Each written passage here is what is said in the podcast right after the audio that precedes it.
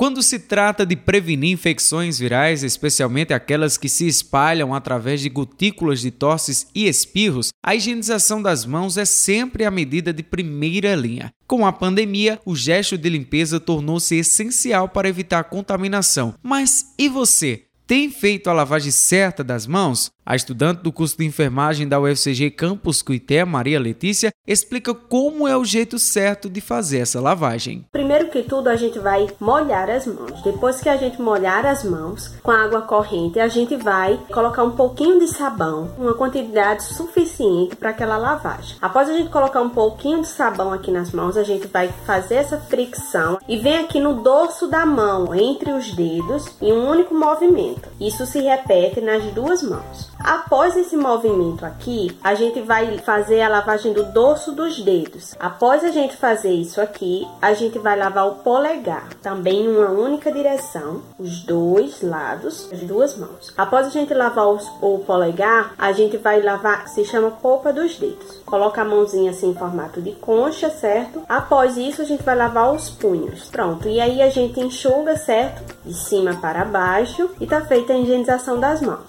Ah, Letícia, mas e se eu não lavar as mãos com água e sabão e for colocar só apenas o álcool em gel? Você vai fazer esse mesmo movimento. Tendo em vista que quando você estiver em casa, puder economizar o álcool em gel, você pode fazer a lavagem com água e sabão. Vamos deixar o álcool em gel para a gente fazer a higienização quando a gente estiver fora de casa. Qualquer dúvida, pode falar com a gente. Obrigada.